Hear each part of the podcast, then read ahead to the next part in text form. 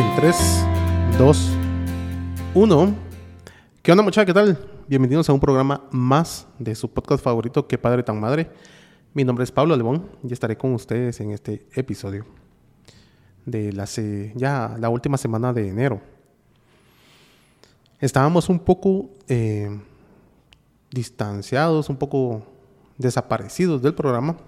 Como siempre, Chepe les manda saludos, pero en este tema, en este capítulo tema, encontrarán un poquito de la razón o respuesta del por qué. Estábamos, en, como les había comentado, estamos en la última semana de enero y es clásico, lo que se pasa todos los eneros de todos los años.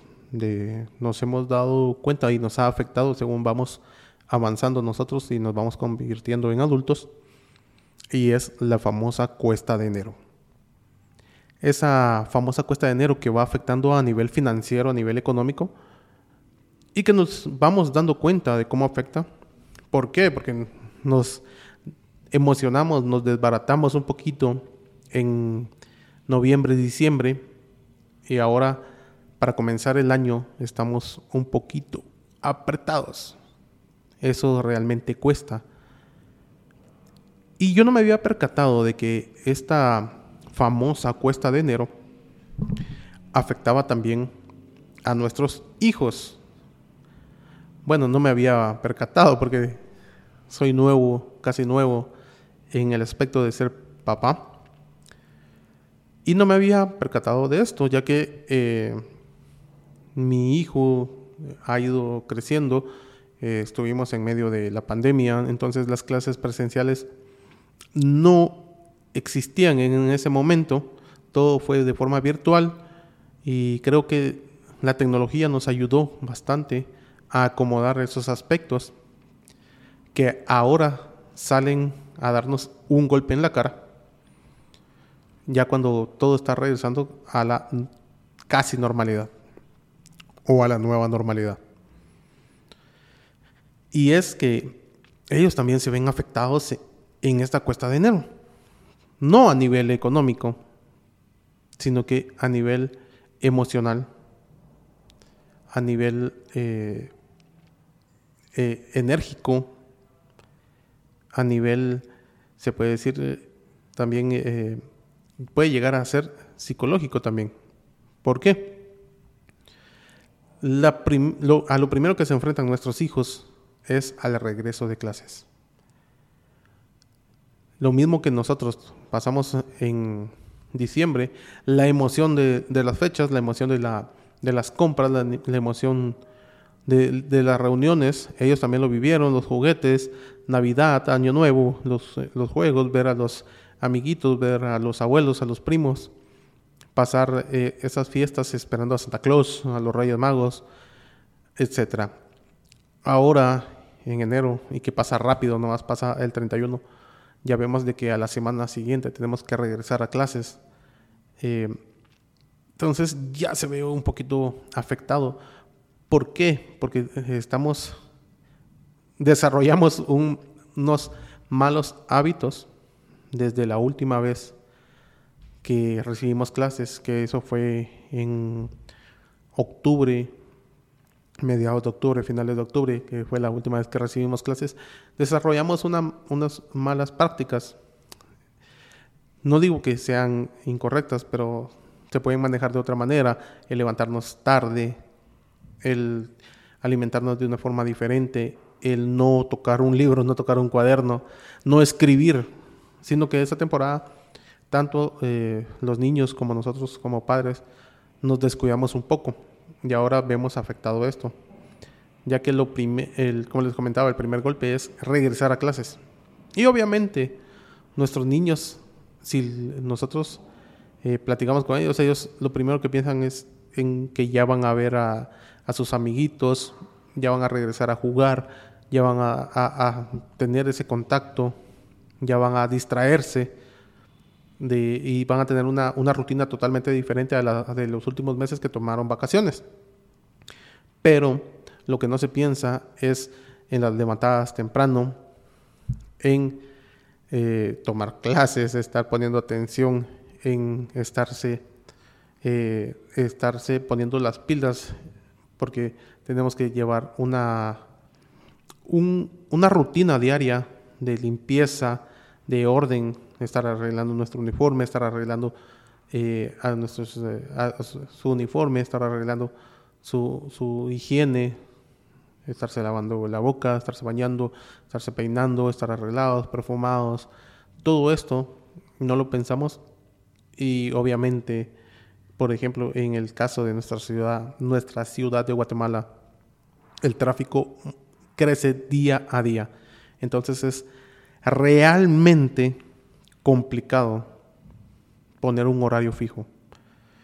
Por ejemplo, nuestros niños entran a las seis y media a estudiar. Nuestros chiquillos se tienen que estar levantando por lo menos a las cinco de la mañana. Se tienen que estar durmiendo a las ocho de la noche para que ellos puedan dormir bien, puedan descansar y no se levanten con esa pesadez. Esto realmente afecta y esto va desmotivando a nuestros hijos y no solamente a nivel de una corta edad, sino que también a nuestros adolescentes. Esto también los desmotiva porque lo primero que piensa uno es, ah, la madre, levantarse temprano.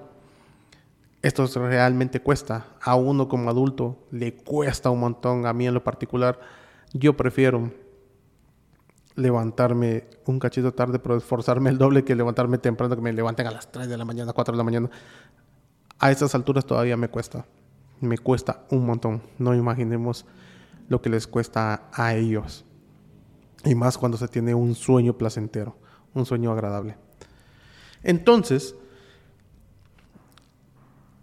estas, estas eh, situaciones van desmotivando a nuestros niños.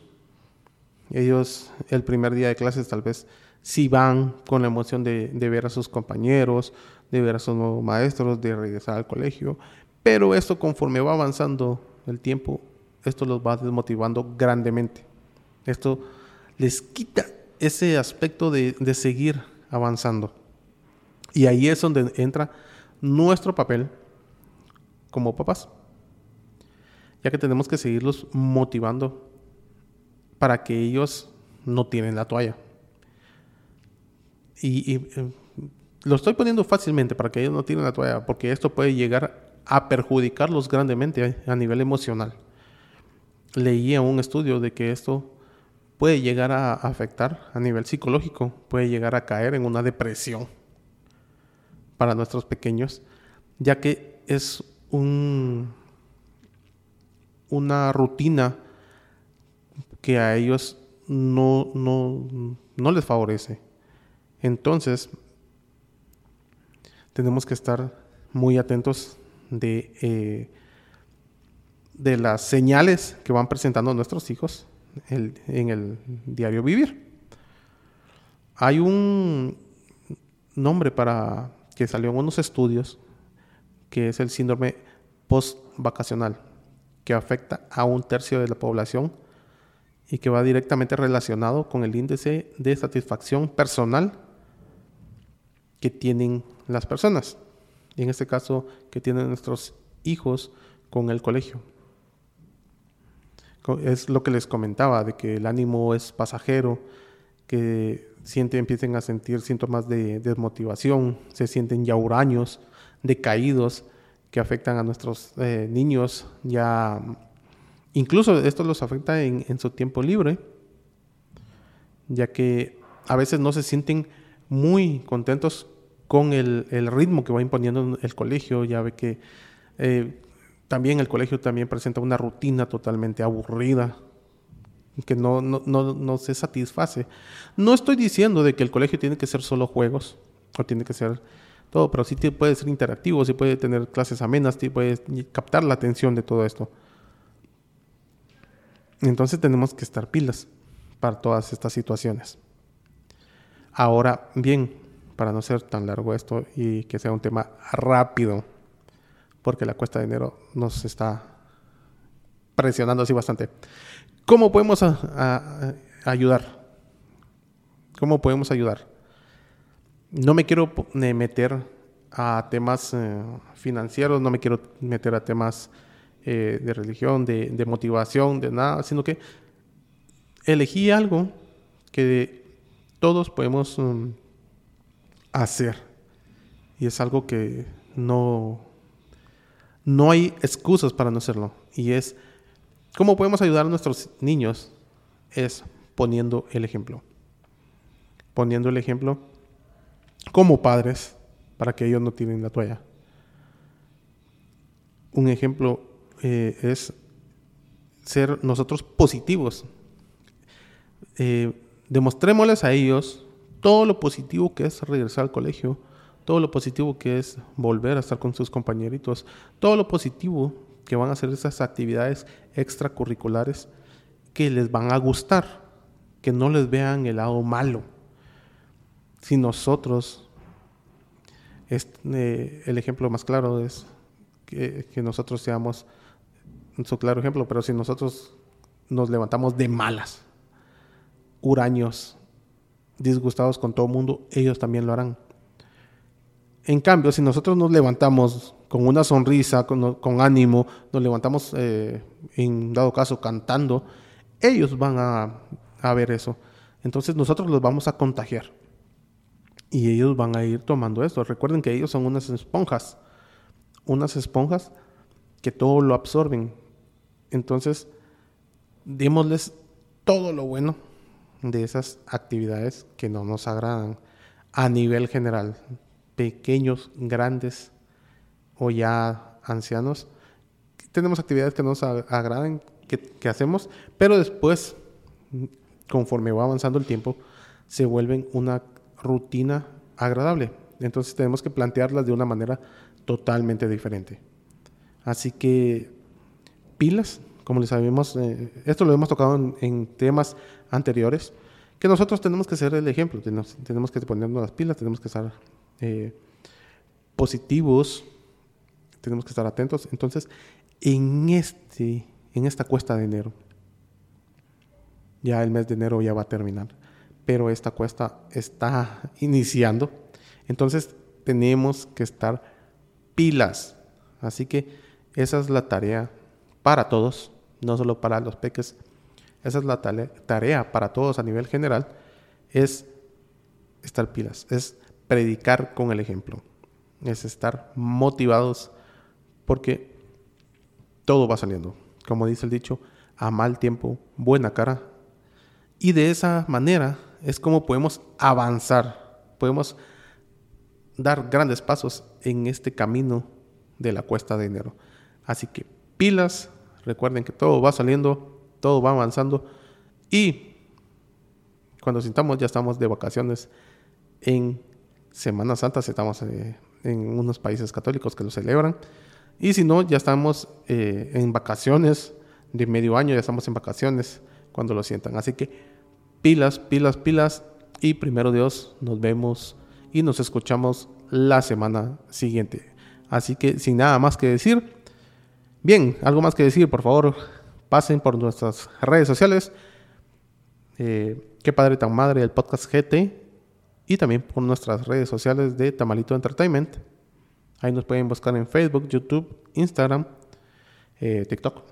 Aunque los, eh, tenemos descuidadas las redes, pero pasen y denos un like, que eso nos gusta, nos ayuda.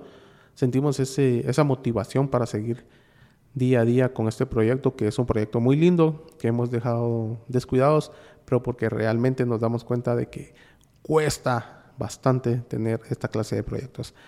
Así que sin nada más que decir, hoy sí me despido, mi nombre es Pablo León y fue un gusto haber estado con ustedes. Chao.